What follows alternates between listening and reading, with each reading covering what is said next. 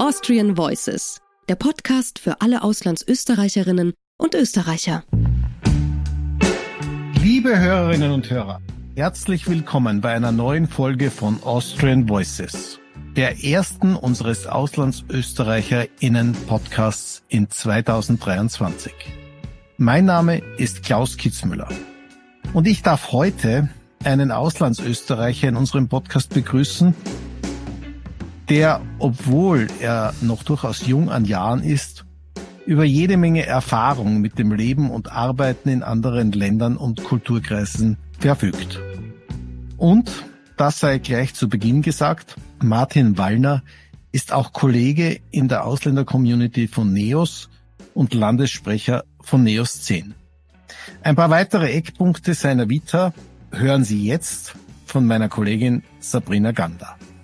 Martin Wallner ist Unternehmer und lebt mit seiner Frau und zwei Kindern in Austin, der Hauptstadt von Texas.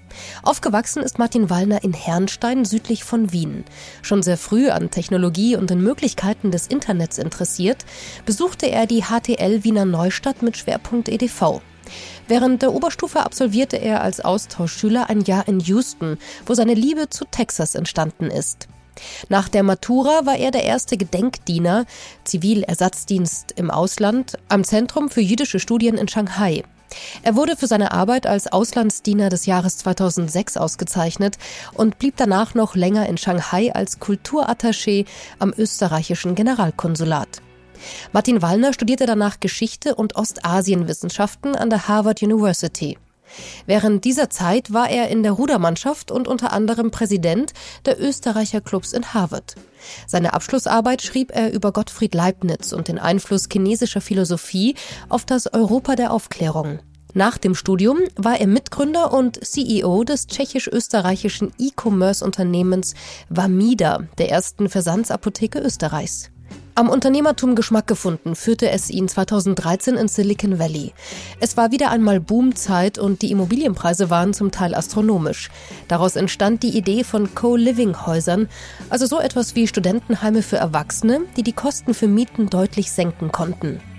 Dieses Konzept brachte er dann nach Austin, Texas, wo er Macro House gründete, mittlerweile einer der größten Co-Living-Betreiber in Texas. Derzeit arbeitet er an einem Software-Spin-off im Anbietermanagement-Bereich. Martin Wallner verbringt seine Zeit am liebsten mit seiner Familie und mit Sport. Er ist Vorstandsmitglied diverser karitativer und sozialer Organisationen, unter anderem im Austria Texas Club und Mitgründer der überparteilichen Auslandsösterreicher-Initiative Doppelstaatsbürgerschaft für Österreich. Seit 2020 ist Martin Wallner auch Landessprecher und damit im erweiterten Vorstand von NEOS. Lieber Martin, herzlich willkommen bei unserem Podcast Austrian Voices. Herzlichen Dank für die Einladung. Du bist ja live zugeschaltet aus Austin, Texas. Ich würde heute mal äh, zur Abwechslung mal ganz persönlich anfangen, weil ich ja weiß, dass du vor kurzem zum zweiten Mal Papa geworden bist. Äh, hast jetzt zwei Söhne, wenn ich das jetzt richtig in Erinnerung habe. Richtig. Und ja, die wachsen jetzt in Texas auf. Erstmal, was ist denn so der große Unterschied aus deiner Perspektive äh, zu deiner eigenen Kindheit, wenn du das mal so anschaust? Zu meiner eigenen Kindheit ist, äh, wachsen meine Söhne sicher sehr unterschiedlich auf. Ich bin in einem kleinen Dorf in südlich von Wien aufgewachsen, in Herrnstein. Äh, der eigentliche Ort hat 200 Leute, die Gemeinde ca. 2500. Es ist nicht so weit weg von Wien, also so 45 Minuten ist man eigentlich in der Stadt in Wien, aber äh, im Vergleich dazu ist, äh, leben wir mitten in Austin, äh, Texas. Also Austin ist auch nicht so wie weiß ich, New York oder andere Groß, Großstädte, aber es ist trotzdem so ein, zwei Millionen Leute und es ist eine sehr wachsende Stadt und sehr äh, eigentlich eine Boomstadt. Es sind sehr viele Tech-Firmen in den letzten Jahrzehnten eigentlich hergezogen, aber vor allem auch in den letzten Jahren während der Pandemie. Es ist eine interessante Stadt, weil, äh, weil Austin natürlich, äh, also es ist in Texas, Texas, die Leute wissen, das ist konservativ, republikanisch, ist das, das ist das Image, aber Austin ist so ein liberaler, blauer Tupfen. In, in, in, in Texas. Ist es ist, es ist sehr gemischt, also, also, also nicht so wie Ost-West-Küste vielleicht, wenn man es vergleicht von der Demografie her, aber trotzdem, es ziehen sehr viele Leute von überall her. Und in dem Sinn wachsen die Kinder sicher sehr viel internationaler, sehr viel das ist sehr anders aus, auf als ich. Also ich kann mich erinnern, bei uns in der Volksschule gab es ein Kind, das war nicht römisch-katholisch, das war griechisch-orthodox und das war ein, eine Riesensache. Ja, abgesehen äh, von der Modernität und vom Stadt-Land-Unterschied natürlich, ist es als Familie jetzt mit kleinen Kindern, empfindest du es eigentlich als einfacher, dein Leben zu organisieren mit den Kids als in Österreich oder eher schwieriger? Ja, wir haben beide keine Familie hier in Austin. Das heißt, wenn, wenn wir fortgehen wollen am Abend, dann müssen wir uns einen Babysitter nehmen. Wenn wir arbeiten wollen, was wir beide wollen, dann brauchen wir Daycare, also einen Kindergarten. Und als ich meiner Familie in Österreich erzählt habe, dass die Kinder mit vier Monaten in den Kindergarten gehen, also in den Daycare, waren die alle sehr geschockt und haben gemeint, dass es eigentlich Kindesmissbrauch, die Kinder so, so früh in den Kindergarten zu schicken. Wir haben eigentlich sehr gute Erfahrungen damit gemacht. Ähm, die Kinder, den Kindern gefällt's sehr gut, die gehen da gerne hin und sie lernen sehr viel. Meine Frau hat vier Monate äh, Maternity Leave, also diese Karenzzeit bekommen von ihrer Arbeit und das ist relativ viel in den USA und hat das auch genutzt, aber danach ging es halt in den Daycare und uh, ja, aber wir, uns gefällt es eigentlich sehr gut. Okay, also keine Rede von einem Jahr Karenz oder zwei Jahren oder ähnlichem, ne? Es ist natürlich auch schwierig. Meine Frau arbeitet im Tech-Bereich, also sie ist in Cybersecurity, sie möchte Karriere machen. Wenn sie jetzt ein, zwei Jahre weg wäre, wäre es sehr schwierig für sie. Äh, es waren auch die vier Monate schon schwierig. Okay. Ja, also diese Diskussion von ein, zwei Jahren gibt es hier eher nicht. Okay. Martin, Du bist ja seit auch nicht allzu langer Zeit jetzt Doppelstaatsbürger, hast also die amerikanische Staatsbürgerschaft angenommen und durftest deine österreichische auch behalten. Deine Frau hat, äh, denke ich, auch äh, mehr als eine Staatsbürgerschaft. Hat sie auch die amerikanische jetzt? Ja, sie hat interessanterweise vor mir die amerikanische Staatsbürgerschaft bekommen, obwohl sie erst genau fünf Jahre in den USA gelebt hat. Also wir haben jetzt alle die amerikanische Staatsbürgerschaft. Ich habe insgesamt schon 15 Jahre in den USA gelebt, bevor ich die amerikanische Staatsbürgerschaft bekommen habe. Das heißt, im Herzen habe ich schon sehr mich als Amerikaner gefühlt, aber ich hatte nie die Möglichkeit, die Staatsbürgerschaft zu haben. Erstens wegen den amerikanischen Voraussetzungen. Ich hatte unterschiedliche Visa, ein Studentenvisum, ein, ein Arbeitsvisum und erst dann zum Schluss eine Green Card. Und da nach fünf, Mo nach fünf Jahren Green Card kann man eben die Staatsbürgerschaft beantragen. Um die österreichische zu behalten, muss man zuerst einen Antrag stellen bei der niederösterreichischen Landesregierung in meinem Fall.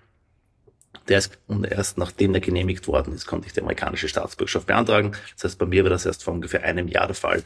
Eigentlich gen ziemlich genau vor einem, einem Jahr am 14. Februar am Valentinstag. Ein denkwürdiges Datum für einen äh, überzeugten äh, US-Auslandsösterreicher ich sehe mich ja vor allem als Texaner und noch mehr so als Amerikaner. Okay. Was hat deine Frau? Die hat noch eine oder zwei weitere Staatsbürgerschaften? Ah ja, meine Frau hat die israelische Staatsbürgerschaft. Sie ist aus Israel und das heißt, unsere Kinder haben drei Staatsbürgerschaften. Die haben die israelische Staatsbürgerschaft, die österreichische Staatsbürgerschaft und die amerikanische Staatsbürgerschaft und das ist überhaupt kein Problem. Die können alle drei ihr Leben lang behalten. Auch aus österreichischer Perspektive auch aus österreichischer Perspektive. Und wir wollen auch, dass sie mit allen drei Identitäten aufwachsen und, und sich diesen Ländern zugezogen fühlen. Ich spreche nur Deutsch mit den Kindern, meine Frau spricht nur Hebräisch mit den Kindern. Okay. Und wir leben hier in Amerika, also sie hören Englisch und sie gehen zufälligerweise auch in einen spanischen Kindergarten, das heißt, sie hören Spanisch unter Tag. Wow. Derzeit ist jeder Tag für sie mit vier Sprachen verbunden und wir sehen das als eine positive Sache. Okay, wie wirkt sich das schon aus? Dein, dein älterer Sohn ist jetzt äh, zwei? Er ist knapp zwei Jahre alt und äh, er vermischt derzeit die, die Sprachen, die Wörter, aber er weiß mittlerweile schon zum Beispiel bei den Büchern. Wir haben Bücher in unterschiedlichen Sprachen. Er bringt mir nur die deutschen Bücher, er bringt meiner Frau nur die hebräischen Bücher. Wenn die Großmutter da ist, die spricht Russisch, dann bringt er die russischen Bücher. äh, das heißt, die sind schon relativ klug, die Kinder. Die wissen das auseinanderzuhalten. Äh, es gibt relativ wenig Forschung dazu. Wir haben uns ein bisschen mit, damit beschäftigt, aber es sieht einfach danach aus, dass es grundsätzlich positiv ist. Sehr schön. Jetzt sind wir schon bei dem Thema ja angekommen, deshalb äh, lass uns auch noch zumindest kurz dabei intensiver verweilen. Das Thema ist die Doppelstaatsbürgerschaft äh, für ÖsterreicherInnen. Du hast ja die Initiative Doppelstaatsbürgerschaft für Österreich mit begründet und das schon vor längerer Zeit, bist jetzt selber ein Doppelstaatsbürger geworden. Deshalb erstmal die Frage, warum wolltest du das generell und äh, welche Vorteile genießt du jetzt als Doppelstaatsbürger, die du vorher nicht hattest? Ja, das Projekt Doppelstaatsbürgerschaft für Österreich ist ein klassisches Pandemieprojekt. Das heißt, äh, 2020, als äh, die Pandemie gestartet hat, ich habe zufälligerweise am 7. März 2020 geheiratet. Das heißt, äh, eine Woche später war hier in den USA alles zu. Also bis 7. März war das kein Problem, hier äh, zu heiraten und alles zu machen. Danach war einfach alles geschlossen. Und während dieser Zeit ist auch meine, wie gesagt, die Green Card äh, Phase so gekommen, dass ich bald eben die amerikanische Staatsbürgerschaft annehmen habe können und habe mich damit beschäftigt. Und daraus ist einfach die, die Idee gekommen, hey, es gibt so viele Unklarheiten, so viele Fragen zu diesem Thema. Ich starte einfach eine Facebook-Gruppe und schaue und tausche mich mit anderen Leuten aus. Und innerhalb von ein paar Wochen waren da hunderte Österreicher in dieser Gruppe. Und wir haben uns ausgetauscht und daraus ist eigentlich diese Initiative entstanden, die jetzt mittlerweile über 3000 Mitglieder hat. Und die Pandemie ist auch ein gutes Beispiel, was, was die Doppelstaatsbürgerschaft für einen Vorteil bringt. Also wir haben es gemerkt, wir mussten zwischen drei Ländern reisen. Also wir haben natürlich Österreich, Israel und äh, USA besucht. Und ohne die Staatsbürgerschaft in diesen Ländern zu haben, wäre die Einreise in den jeweiligen Ländern nicht geglückt. Das heißt, äh, nur dadurch, dass wir diese mehreren Staatsbürgerschaften haben, konnten wir eigentlich reisen. Ansonsten wär, wären wir einfach ausgeschlossen gewesen davon. Das heißt, wir haben es eigentlich ziemlich gut gemerkt, dass im Krisenfall zählt es einfach sehr stark, dass man andere Staatsbürgerschaften hat. Und ich würde sagen, der große Vorteil ist einfach die Freiheit, die man dadurch genießt. Und es ist einfach so, dass in Österreich die Beibehaltung derzeit möglich ist. Das kriegen sehr viele, die Doppelstaatsbürgerschaft genehmigt. Ein paar hundert Leute im Jahr. Also Aber also viele im Vergleich äh, zu was, weil im Vergleich zu der Anzahl an Österreichern im Ausland, die sie nicht kriegen, dann doch eben sehr, sehr wenig. Ne?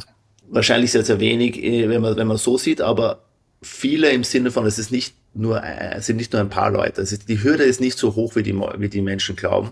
Im Sinne von nur die Opernsängerin, Nobelpreisträger und so weiter bekommen das, sondern man muss eben angeben, was man im Interesse der Republik gemacht hat. Was ist Interesse der Republik? Das ist nicht genau definiert.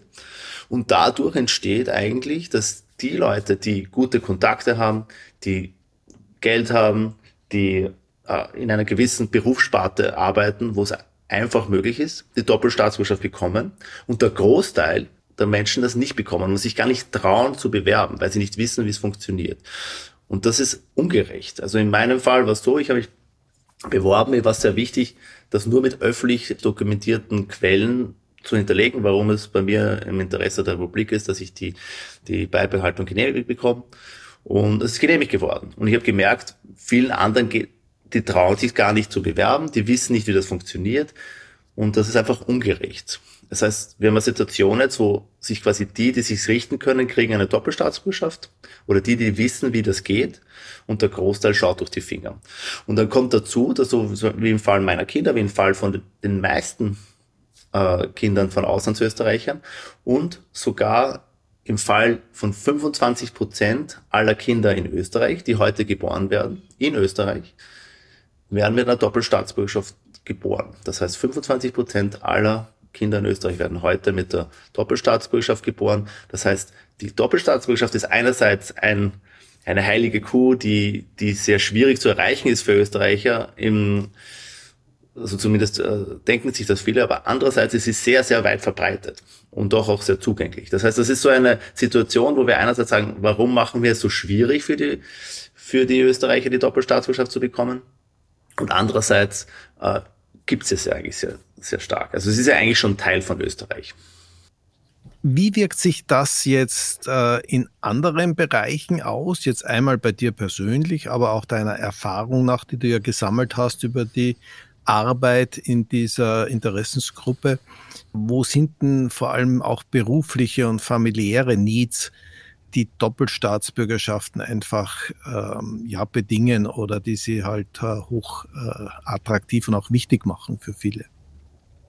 Der größte Need ist die Sicherheit. Einfach zu wissen, dass man in einem Land Fuß fassen kann und sich da integrieren kann und Teil der Gesellschaft werden kann. Also wenn man immer weiß, dass man nie die Staatsbürgerschaft erreichen kann, dann schafft das einfach gewisse, gewisse Hürden, auch in, in einem selbst. Wenn man sagt, okay, vielleicht bleibe ich hier gar nicht, vielleicht nehme ich diese äh, Möglichkeit gar nicht an, vielleicht starte ich hier kein, kein Business, vielleicht äh, gehe ich nicht diesen Karriereschritt, vielleicht gründe ich hier keine Familie, sondern ich muss immer, ich bin immer darauf angewiesen, dass ich vielleicht ein Visum verlängern muss, dass in einem, einer Krisensituation das vielleicht nicht möglich ist, in den USA zum Beispiel, wenn man eine Green Card hat, wenn man mehr als sechs Monate im Jahr außerhalb der USA ist, verliert man die Green Card wieder unter Umständen. Das heißt, man ist in seinem Leben extrem eingeschränkt, wenn man, wenn man eben diese Perspektive nicht hat. Aber das Größte, also das Traurigste für mich ist eigentlich, dass wir als Land Österreichern die Staatsbürgerschaft wegnehmen, wenn sie eine andere annehmen. Und viele von wussten das gar nicht, dass sie die österreichische Staatsbürgerschaft verlieren. Also wir haben sehr viele Fälle von Österreichern. Das sind Österreicher. Die haben leider keine Staatsbürgerschaft mehr, die haben keinen Pass mehr, aber denen wurde die österreichische Staatsbürgerschaft weggenommen, weil sie eine andere angenommen haben. Viele davon wussten es nicht. Einige haben Fristen verpasst, also das durch, durch Umstände, die, die, zu denen sie nicht konnten. Und das ist eigentlich wirklich traurig, weil das sind Österreicher und wir verstoßen die. Und das ist eigentlich das Traurige. Also bleibt auch als äh, jemand, der die Doppelstaatsbürgerschaft erreicht hat, das große Plädoyer bestehen, diesen Zugang zur Doppelstaatsbürgerschaft für bestehende Staatsbürger ÖsterreicherInnen im Ausland zu erleichtern. Ja, also ich habe mit mit dem Staatsbürgerschaftsgesetz überhaupt keinen Kontakt gehabt, bevor ich mich mit der Doppelstaatsbürgerschaft beschäftigt habe. Jetzt habe ich mich sehr stark damit beschäftigt. Und mein Plädoyer ist, dass wir Österreich, wir sind ein kleines Land, wir müssen uns ein kluges Staatsbürgerschaftsrecht ausdenken, ein Staatsbürgerschaftsrecht, das uns hilft, das keinen Brain Drain fördert, das unseren eigenen Leuten hilft und sie nicht äh, mit Schikanen belegt. Und ich hoffe, dass sich da in den nächsten Jahren etwas tut. Leider haben die bisherigen Kontaktversuche im Parlament mit Abgeordneten aller Fraktionen, mit den Regierungsmitgliedern, denen wir Kontakt aufgenommen haben, zu, zu nichts geführt. Da gibt es derzeit kein äh, Interesse und ich finde es sehr schade, weil ich glaube, mit einem guten Staatsbürgerschaftsrecht äh, könnten wir wirklich unser Land nach vorne bringen. Wir verlieren gute Leute nicht. Also ich sage mal ein Beispiel, in der Schweiz, selbst Partner von Österreichern oder Österreicherinnen können die Schweizer Staatsbürgerschaft erlangen, selbst wenn sie nicht in der Schweiz leben. Und was bedeutet das? Das heißt, ähm, Schweizer, die im Ausland leben, kehren dann vielleicht auch wieder in die Schweiz zurück und bringen das Know-how, das die Partner bringen, äh, in ihr Heimatland. Und das machen wir nicht. Ich halte mich komplett raus aus der Debatte über die Einwanderung. Ich bin natürlich grundsätzlich ein Freund von, von Einwanderung. Ich bin selbst ein, ein Immigrant. Und ich glaube, das ist gut. Aber ich verstehe, dass, dass da einfach verschiedene Ansichten gibt. Und ich glaube, die Doppelstaatsbürgerschaft ist wirklich etwas, das man von denen, die Österreich zuerst sagen, bis zu denen, die im Lichtermeer standen, äh, einen Vorteil bringt. Das heißt, das ist etwas, das mit der eigentlichen Migrationsdebatte nichts zu tun hat. Dann kehren wir an der Stelle zurück äh, zu deiner zu deinem persönlichen Werdegang und ein paar Eckpunkten, die unsere HörerInnen da sicher interessieren. Zurück mal zu deinen Anfängen quasi als Auslandsösterreicher. Das, äh, die Karriere hat ja schon früh begonnen als Austauschschüler, ein Jahr, das dich auch schon nach Texas geführt hat. Da bist du so richtig auf den Geschmack gekommen, oder? Nicht in Austin, sondern in Houston, wenn ich das richtig im Kopf habe. Richtig, ich war in Houston Austauschschüler. Ich habe der Organisation, die diesen Austausch organisiert hat, äh, drei Bedingungen genannt oder drei Wünsche. Ich möchte in einer großen Stadt leben, ich möchte im Süden leben, wo es warm ist und ich möchte mit einer größeren Familie leben. Ich bin Einzelkind und ich wurde in, nach Clear Lake City versetzt. Das ist äh, die Stadt, in der das NASA Headquarter ist, also wo, wo das Space Center in Houston ist. Und das heißt, ich habe da mit einer Familie mit drei Kindern gelebt. Und das war wirklich tolle Zeit. Meine Mitschüler waren die Kinder von den Astronauten und ich habe so viele Astronauten kennengelernt. Es war wirklich eine prägende Zeit für mich und ich bin das erste Mal von meiner Familie weg gewesen und habe was anderes kennengelernt und das war wirklich prägend für mich. Dein erster Stop dann als Erwachsener quasi war ja China, wo du erstmals unmittelbar nach der Matura hingegangen bist in einen doch nochmal ganz anderen Kulturkreis. Auch zu einer Zeit, denke ich, wo der große chinesische Boom bestenfalls am Anfang stand. Was hast du denn aus dieser Zeit mitgenommen, zumal du ja da auch in, an einer ganz speziellen Stelle gesessen bist im Rahmen einer, führst du gerne selber aus, äh, hochinteressanten Organisation? Ja, also nach meinem Austauschschuljahr in den USA musste ich zurück nach Österreich, um meine Matura zu machen. Also war ich ein Jahr in Österreich. Und dann stand eben die Frage des äh, Wehrdienstes vor mir. Ich habe mich grundsätzlich fürs Bundesheer interessiert kannte aber jemanden, der einen Zivilersatzdienst im Ausland geleistet hat. Die Person war damals in Israel, in Yad Vashem, in der Holocaust-Gedenkstätte. Und ich fand das so interessant. Und nachdem ich ein Jahr in den USA gelebt habe, habe ich, auf die Karte geschaut und gesagt, okay, links oben ist Amerika. Ich bin hier in der Mitte in, in Europa aufgewachsen. Gehen wir rechts nach China, weil China ist die, die, die nächste Supermacht quasi. Und ähm, habe dann herausgefunden, dass es eine Idee gab, eine Gedenkdienststelle in Shanghai aufzubauen. Denn in Shanghai war in den 30er Jahren ein Zufluchtsort für Mitteleuropäer, also Österreicher, Tschechen, Deutsche, Großteil davon jüdisch, aber auch die äh, nicht-jüdischen Partner oder einfach Menschen, die dem äh, Naziregime entfliehen wollten. Und dadurch kam die Idee, dort auch eine Gedenkdienststelle aufzubauen. Es gibt dort ein Zentrum für jüdische Studien, das ist an einer Universität gelegen, einer chinesischen Institution. Und ich war dort als der erste Gedenkdiener, als Freiwilliger quasi für die äh, chinesische Institution, habe dort mitgearbeitet. Und seither sind, glaube ich, jedes Jahr, ich glaube, 10, 15 oder 20 Gedenkdiener waren mittlerweile dort. Und das ist ein wirkliches Erfolgsprojekt geworden. Äh, toll. Du bist dann auch noch eine Zeit lang in China geblieben, weil es dir so gut gefallen hat. Hast du auch Chinesisch gelernt? Ja, ich, äh, ich spreche Chinesisch, leider nicht mehr so gut wie, wie zu meiner Blütezeit sozusagen. Aber es war wirklich eine, wie du vorher schon erwähnt hast, eine prägende Zeit. Ich glaube, es war nicht der Anfang des Booms. Der Anfang des Booms in China war wahrscheinlich in den 80er Jahren, 90er Jahren. Es, als ich dort war, fühlte es sich schon so an, als wäre es am Ende sozusagen nicht nicht der Ende des Booms, aber es war schon alles sehr entwickelt aus damaliger Zeit. Aber wenn man es natürlich jetzt betrachtet, war das mitten in einer sehr speziellen Zeit Chinas, wo eine wirkliche Öffnung stattfand. Wir sind jetzt in einer Phase, die die nicht die eine Geschlossenheit fördert. Nur um es nochmal einzuordnen, wann war das genau? Ich war 2005 bis 2007 in China mhm. Und habe nach meinem Gedenkdienst als äh, Kulturattaché, Kulturreferent am österreichischen Generalkonsulat in Shanghai gearbeitet. War damals 20 Jahre alt. Das war eine ziemlich äh, skurrile und witzige Zeit, vor allem für äh, die Kollegen in, äh, in China, weil die, mit denen ich zu tun hatte, die eher gewohnt waren, dass da ältere Diplomaten unter Anführungszeichen mit ihnen zu tun haben. Okay. Und dann ging's äh, wieder mit kurzem Zwischenstopp in Österreich äh, wahrscheinlich zurück in die USA. Also nicht mit Zwischenstopp, sondern direkt aus direkt, China. Okay. Ja, ich habe mich äh, direkt aus China für amerikanische Universitäten beworben. Mein, mein Plan war, okay, entweder studiere ich jetzt in China, mein Chinesisch wird besser und besser, ich hätte vielleicht ein Jahr wirklich mich auf die Sprache konzentrieren können und danach in China zu studieren begonnen. Also chinesische Universitäten sind ja wirklich mittlerweile äh, ohnehin top, aber auch damals ist schon sehr viel Geld in die Universitäten gesteckt worden.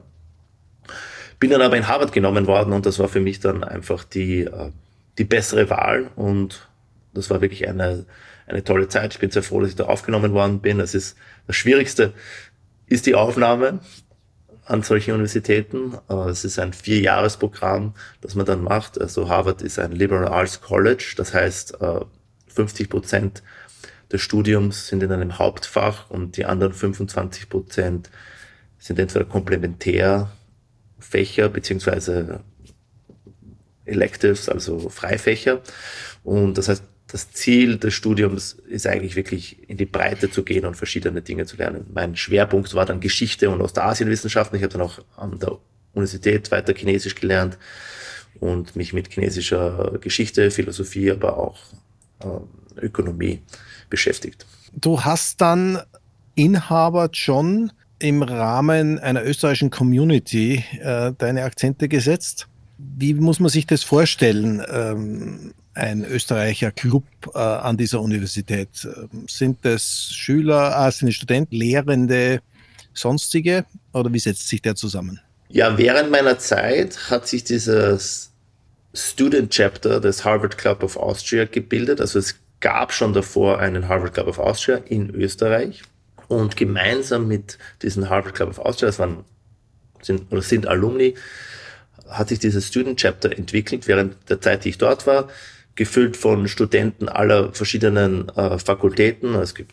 Leute so wie, so wie mich, die eben äh, fürs Undergraduate-Studium dort sind. Es gab PhD-Studenten, es gab auch Professoren, unter Anführungszeichen Lehrende. Das heißt, das war eine Mischung aus verschiedenen äh, Richtungen und das ist, das ist eine tolle Sache, den gibt's auch immer noch, den Club und es werden eben Veranstaltungen gemacht. Wir haben Besuche aus Österreich willkommen geheißen. Also während meiner Zeit, als ich Präsident war, war zum Beispiel äh, Heinz Fischer, damals als Präsident, mhm. zu Gast. Das war ganz witzig. Äh, äh, ich wurde ihm dann quasi vorgestellt als der Präsident des Österreicher Clubs und er hat gesagt, äh, ja, grüß Gott, ich bin auch der Präsident aus. Österreich quasi. das war ganz lustig. Um das einzuordnen, und wie viele Österreicherinnen waren da dabei oder sind da heute dabei? Wahrscheinlich so um die 20, 30. Okay.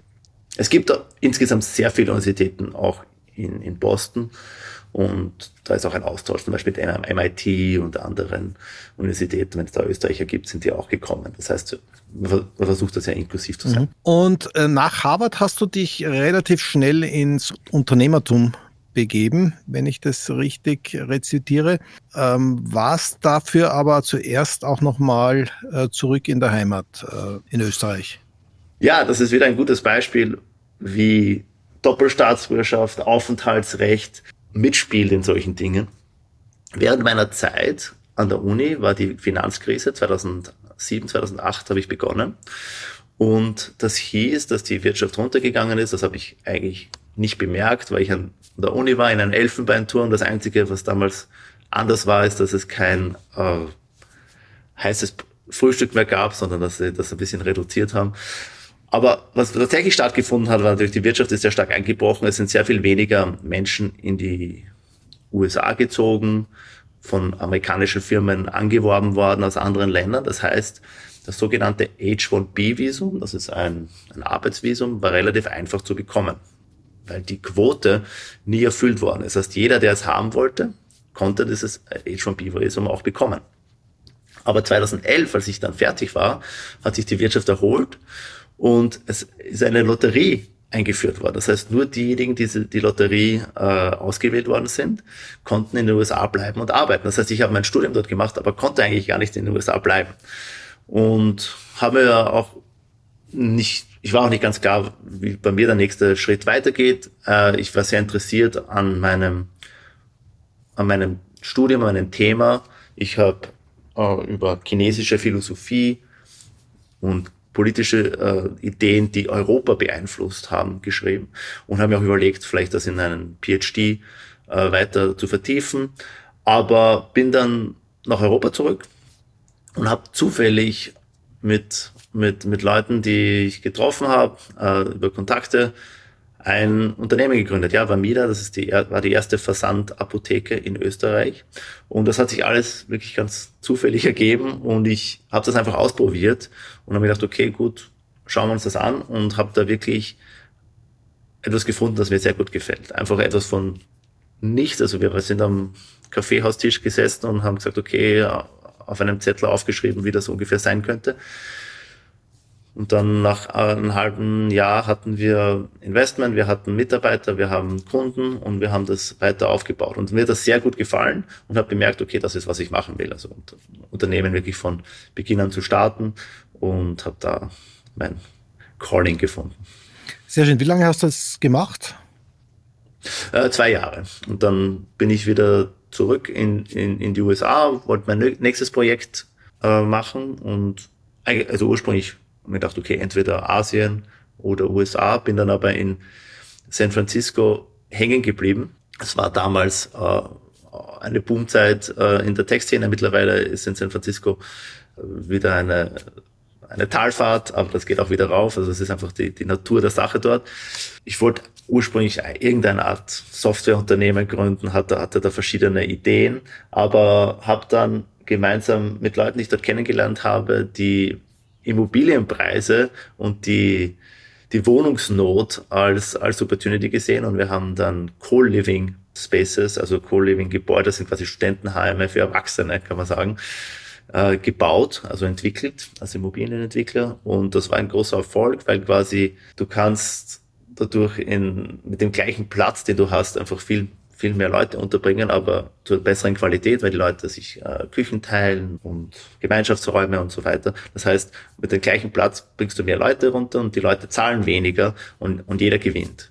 Und ich habe aus dem Projekt, das wir in San Francisco gemacht haben, dann für Texas ein, ein Produkt entwickelt, das heißt Microhouse und und das ist jetzt das Unternehmen, das ich hier seit ein paar Jahren führe. Du bist also sozusagen nach mehreren Jahren zurück in Texas. Und auch dort hast du relativ bald mal dich mit der österreichischen Community beschäftigt und bist ja äh, bis heute auch äh, in dem Österreicher Club in Houston tätig. Eine Frage dazu, wir wissen aus vielen Unterhaltungen, dass die Österreicher Clubs in allen Ecken der Welt, die es so gibt, äh, schon eher geprägt sind äh, von älteren Landsleuten, die da aktiv sind. Das ist bei euch, glaube ich, ein bisschen anders, oder? Und wenn ja, warum? Ich war immer in Kontakt mit anderen Österreichern, als ich in China gelebt habe, als ich in in Cambridge, in San Francisco gelebt habe. Ich habe das immer als eine Bereicherung empfunden. Ich habe das nicht, das ist nicht das Einzige, was ich mache. Ich habe viele Freunde von überall, aber ich habe einen starken Bezug zu meiner Heimat und ich finde das gut und habe immer wieder zum Beispiel zum Nationalfeiertag Nationalfeiertagsempfänge organisiert. Empfänge, oft äh, waren es relativ einfach und bescheidene Dinge. Wir haben einfach Schnitzel gemacht oder haben einfach sich gemütlich wo getroffen. Und daraus ist in, in Austin, wo ich das auch gemacht habe, einfach die Idee entstanden, das ein bisschen formeller zu machen. Und wir haben das ein, einen Club gegründet, der mit dem Österreich, mit dem Weltbund der Auslandsösterreicher äh, verknüpft ist, einfach nur auch um, um diese Dachorganisation zu stärken. Und ich finde das eine, eine wichtige Sache, vor allem wenn ich mir den Vergleich anschaue mit anderen Communities von anderen Ländern. Also ich kenne sehr gut die israelische Expat-Community unter Anführungszeichen, also Diaspora-Community oder die russische oder auch andere. Und die, die helfen sehr stark zusammen. Äh, da wird wirklich sich gegenseitig äh, unterstützt. Man ist nicht einfach nur alleine quasi in der großen Welt, sondern man, es werden einfach gewisse Traditionen gepflegt. Und ich bin immer überrascht, dass wir in also Österreich nicht stärker betreiben. Wir haben, wir haben eine starke Kultur, wir sind, wir haben ein, äh, starkes Zusammenhörigkeitsgefühl und ich glaube, wenn man, und die Leute suchen das auch in gewisser Weise, den, den Kontakt. Und das ist etwas, das man mit, mit sehr wenig Aufwand bereitstellen kann.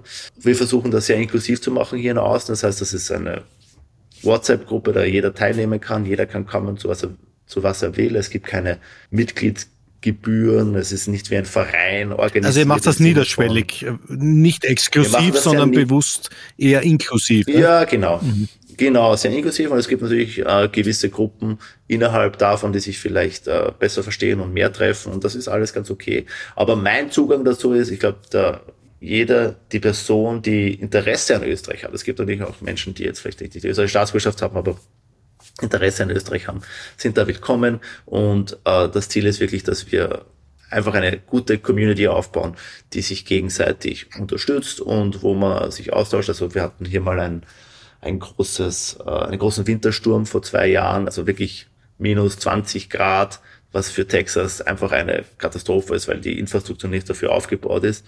Dann wurde in der WhatsApp-Gruppe ausgetauscht, du kannst zu mir kommen, wir haben noch quasi Elektrizität oder die Heizung funktioniert noch und so weiter. Also man, man sieht einfach, es gibt immer wieder Situationen, wo man Unterstützung braucht und ich glaube, dass für das ist eine Community da. Wie viele Leute seid ihr da jetzt aktuell ungefähr? Ich glaube, in Austin gibt es so ein, 200 Österreicher. Mhm. Nicht alle davon sind in, in diesem Club unter Anführungszeichen involviert, aber ich glaube, in, in der Community sind vielleicht 20, 30 Leute. Okay.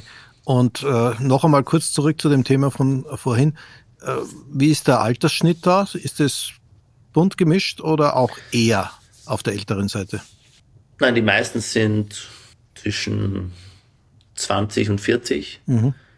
Aber das liegt wahrscheinlich auch daran, weil Austin einfach eine sehr junge Stadt ist und sehr junge Leute anzieht, die jetzt frisch hierher gekommen sind, wohingegen in anderen Städten in den USA die Einwanderungszeit der Österreicher wahrscheinlich schon weiter zurück. Aber das ist dann auch sicher geprägt eher von so einem Expat-Charakter, könnte ich mir vorstellen, oder?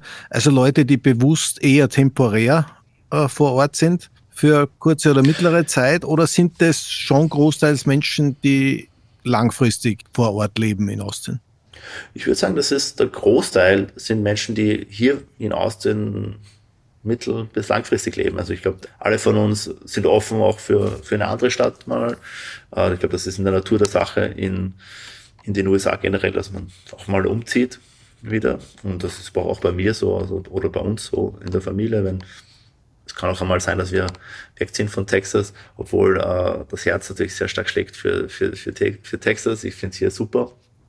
Aber nein, die meisten sind permanent hier. Viele haben auch Partner oder Partnerinnen, äh, die jetzt nicht Österreicher sind und sehen sich hier also mittel- bis langfristig. Würdest du dann sagen, das ist schon eher der Fall, dass Leute zu einer österreichischen Community im Ausland dann gehen, wenn sie vorhaben, längerfristig äh, an einem Ort zu bleiben und eben weniger jene, die mal für ein, zwei oder auch drei Jahre wo sind aus beruflichen Gründen und dann weiterziehen?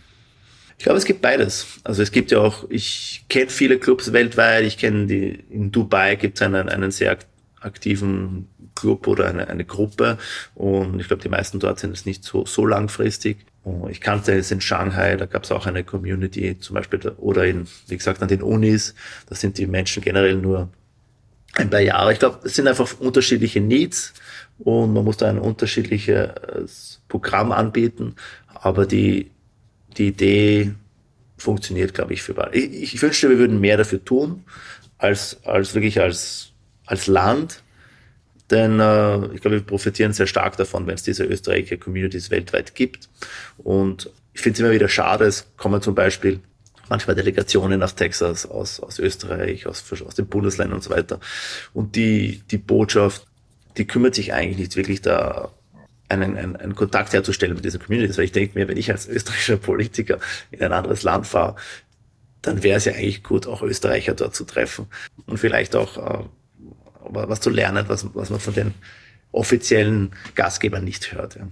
Du bist ja als Unternehmer und Start-up-Gründer mit trotz deiner äh, noch durchaus recht jungen Jahre mit großer Erfahrung schon gesegnet äh, äh, in unterschiedlichen und eigentlich in den zwei global wahrscheinlich wichtigsten Märkten, USA und China. Wenn du das so vergleichst, also das unternehmerische Leben da und, und Arbeiten, ja auch jenes in Österreich kennst, wo würdest du sagen, hat Österreich da einerseits seine Pluspunkte und andererseits Needs, um in der heutigen Unternehmenswelt äh, ja als Standort erfolgreich zu sein? Ich bin immer wieder begeistert von Österreichern, was in Österreich, außerhalb von Österreich, was, was da gemacht wird. Also ich, man kann einfach sagen, wir sind wettbewerbsfähig, würde ich sagen, als, als Menschen. Es gibt natürlich Unterschiede im System.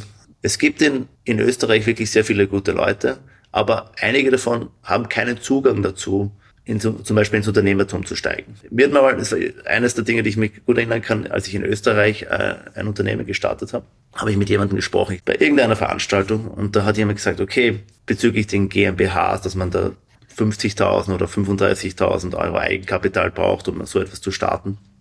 Und wir haben darüber diskutiert und ich habe gesagt, okay, ich finde das zu hoch. Es sollte eigentlich möglichst wenig kosten, damit möglichst mehr Unternehmen gestartet werden. Und die Person hat dann gesagt, ich weiß gar nicht mehr, wer das war, also wer nicht 50.000 Euro am Konto hat, der braucht sich ja gar nicht überlegen, ein Unternehmen zu starten. Das ist etwas, das mir nie aus dem Kopf gehen wird und das ich absolut nicht verstehen kann, weil ich habe jetzt vor kurzem jetzt wieder ein LLC hier in Texas gestartet. Das hat drei Tage gedauert, hat 300 Dollar gekostet. Los geht's. Also es, die, die Hürde, ein Unternehmen zu starten, muss massiv gesenkt werden, weil du einfach viel mehr gute Leute ein Unternehmen starten können. Ich glaube, wir machen es einfach viel, viel, zu vielen Leuten zu schwer und die, die es machen, sind eh super ja, und die können auch äh, wettbewerbsfähig sein. Aber ich glaube, wir haben noch viel mehr Potenzial an Menschen, die was, die was machen können und wir sollten da keine Hürden aufstellen. Und diese Hürden sind hier in den USA, aber auch in China sehr gering und dadurch wird das volle Potenzial der Menschen genutzt und es werden nicht Leute, die vielleicht noch kein Geld haben, vom Unternehmertum ferngehalten. Aber gute Ideen und, und ja, also der Einstieg. Andere Formulierung zum selben Thema. Könntest du das, was du jetzt in Texas gemacht hast in den letzten Jahren oder in den USA, genauso in Österreich machen? Die Wohnungsnot ist etwas, die, glaube ich, alle Städte betrifft, weltweit. Dieses Konzept ist etwas, das, das überall funktioniert. Es, es gibt halt in Österreich eine sehr starke Regulierung des, äh, des Wohnwesens mit den Mieten, wie viele Mieten man verlangen kann und so weiter. Das heißt, äh, hier ist es vielleicht ein bisschen einfacher, aber im Großen und Ganzen war das Ziel immer, ein, ein, einen Brand, ein Konzept zu machen, das, das weltweit funktioniert. Und das hätten wir auch in Österreich starten können. Wir hatten auch mal Gespräche über Projekte in, in Österreich. Es hat sich dann nie daraus etwas ergeben. Aber es gibt ja auch so ähnliche Konzepte weltweit. Das ist jetzt, ich mache da nichts, was quasi äh, komplett einzigartig ist, sondern überall in der Welt denken ja. sich ich meinte, die Leute, wie können wir es billiger machen? Ich meinte jetzt auch eher, äh, hättest du es in derselben Geschwindigkeit machen können, äh, mit derselben Effizienz? Ich glaube ja. Also am Ende des Tages hat, hat sich die Welt sehr verkleinert. Mhm. Es ist wirklich so, dass, dass man ein Riesenunternehmen aus Österreich starten kann, aus den USA, aus China. Es gibt da keine Barrieren mehr. Ich warte auf die großen Unternehmen aus, aus Afrika. Äh, wir, soll, wir sind neun Milliarden Leute. Und es ist, ich finde es ich find's gut, dass die, die Hürden sinken durchs Internet, durch den Zugang von Informationen. Ich glaube, unser Ziel als Gesellschaft soll sein, wirklich Barrieren abzubauen, dass diejenigen, die gute Ideen haben, die, die sich reinhauen wollen, die fleißig arbeiten wollen, die Möglichkeit haben, was aufzubauen, dann haben wir alle als Gesellschaft was davon. Ja, das ist äh, schon, hätte ich jetzt fast gesagt, schon ein gutes Schlusswort, weil das durchaus umfassend ist. Ich wollte dich trotzdem noch zwei Sachen fragen, äh, bevor wir zum Ende kommen. Einmal, was vermisst du am meisten aus oder an Österreich bei dir in, in Texas? Äh, zwei Dinge, ganz klar. Ich gehe sehr gerne Skifahren, Snowboarden, alles Mögliche im Winter. Und hier in Austin muss ich in den Flieger setzen, um nach Colorado oder New Mexico oder Utah zu fliegen. Und in Österreich konnte ich das einfach mit einer kurzen Autofahrt erledigen. Und der zweite Teil ist sicher das Essen. Ich weiß nicht, warum das ist, aber Amerika schafft es einfach nicht, äh, gutes Essen zu machen. Es gibt sehr viele gute Lokale und Restaurants und so weiter und viele gute Dinge, aber der Groß ist einfach nicht gut und das habe ich nie verstanden, weil wenn ich zum Beispiel, ich bin oft in Mexiko, man braucht nur über die Grenze drüber fahren und das gleiche mexikanische Essen, das sage ich auch in Texas serviert wird, ist dort zehnmal besser. Ich verstehe es nicht. Daran hat sich auch in den letzten 20 Jahren sehr wenig geändert. Klares Statement. Und vice versa, was würdest du, solltest du wieder dauerhaft in Österreich leben, wahrscheinlich am meisten von Texas oder den USA vermissen? Das ist interessant. Ich, ich stelle mir derzeit nicht die Frage, ob ich nach Österreich äh, zurückkehre. Wir Wir fühlen uns hier sehr wohl. Es ist schwierig, nach Österreich zurückzukommen. Meine Frau könnte nie Österreicherin werden. Wir haben hier eine Situation, dass Texas boomt. Äh, ja, Texas trifft sich das Parlament nur alle zwei Jahre für sechs Monate. Das ist jetzt gerade der Fall. Und es gibt einen Überschuss an Steuerannahmen, 30 Milliarden Steuerannahmen. Sie wissen nicht, was sie damit machen sollen. Also ob es wieder zurückgegeben werden sollen, die Steuerzahler. Das heißt, es ist halt sehr schön, in einem, in einem Land zu leben, das bergauf geht, wo südlich paar Stunden von hier hat SpaceX baut Raketen, um zum Mars zu fliegen. Ein bisschen weiter im Westen gibt es viele Space-Unternehmen, die eben Space-Tourismus anbieten. Jede Schlagzeile jede Woche ist, welche Unternehmen hierher zieht. Also das würde ich sicher vermissen, wenn ich die Zeitung aufschlagen muss und dann irgendwelche parteipolitisches Hickhack äh, lesen muss, statt über Dinge, die einfach unsere Welt äh, und die Zukunft betreffen. Unternehmerisches Paradies Texas. Ich glaube schon, ja. Äh, und ich glaube auch sehr unterschätzt äh, im Sinne der Diversität. Houston ist die Stadt mit der größten Diversität in, in der USA. Ich glaube, da gibt es sehr viele, die gerne hierher kommen und nicht wieder weggehen. Also erst einmal bleibt es bei den USA, äh, Österreich im Urlaub, hoffentlich auch äh, nochmal im Skiurlaub für dich. Das natürlich. Ich bin sehr gerne in Österreich und ich kann mir gut vorstellen, äh, wieder auch in Österreich zu leben. Aber derzeit bin ich sehr happy in Texas. Okay, dann hoffe ich, dass das so bleibt, äh, lieber Martin. Äh, wir sehen uns ja wahrscheinlich bald mal in Österreich, Gott sei Dank. Und bedanke mich jetzt vielmals für deine Präsenz. War ein sehr netter, sehr interessanter Talk. Und bis wir uns wiedersehen, alles Gute. Alles Gute, danke. Das, liebe Hörerinnen und Hörer, war die erste Episode von Austrian Voices im Jahr 2023. Ich hoffe, sie hat Ihnen gefallen. Wenn Sie es noch nicht getan haben, dann abonnieren Sie doch diesen Podcast gerne auf der Plattform Ihrer Wahl, dann entgeht Ihnen keine Folge mehr. In einer der nächsten Folgen erwartet Sie unter anderem auch ein österreichischer Weltmeister und weitere spannende Landsleute aus aller Welt. Vielen Dank fürs Zuhören und bis bald.